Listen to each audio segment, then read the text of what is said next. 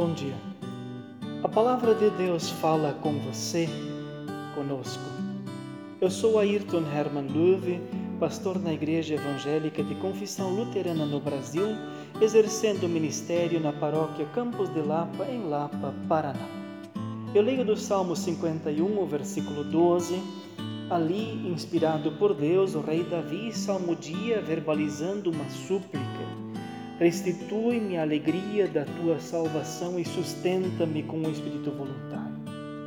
Restitui-me a alegria da tua salvação significa, como súplica, permite que eu receba o consolo da tua salvação por fé.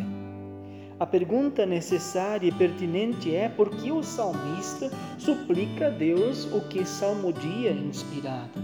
Resposta: porque somente Deus, mediante a palavra, consola a pessoa arrependida e crente nele, fazendo ela consciente internamente de que nós não somente perdemos a alegria da salvação porque pecamos no presente, mas sim, sobretudo, porque com a queda de Adão e Eva em pecado, o consolo por natureza está perdido para todas as pessoas, quer elas tenham decaído da incredulidade para o pecado concreto em relação à segunda tábua dos mandamentos, como é o caso do rei Davi, antes de tudo, querem outros pecados e iniquidades contra a primeira tábua.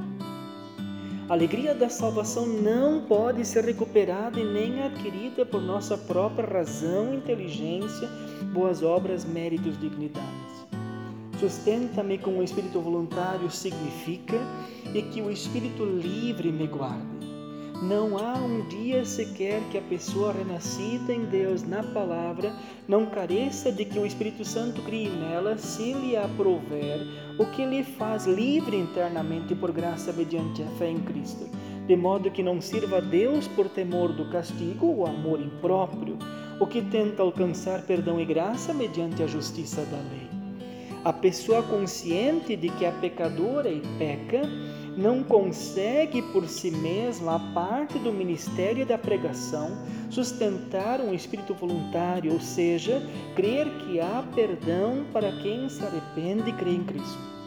Somente o Espírito Santo, o inspirador do Salmo, oferece resistência à impenitência e à incredulidade, a toda e qualquer forma de pecados, vícios da carne, para que desejemos de coração, mente e espírito honrar e tributar a Deus toda a honra, a glória e o louvor pela fé, quer seja a vida doce, quer seja amarga. Que Deus de fé em fé, mediante Cristo por graça, seja com você, que suplica também. Restitui-me a alegria da tua salvação e sustenta-me com o espírito voluntário. Amém.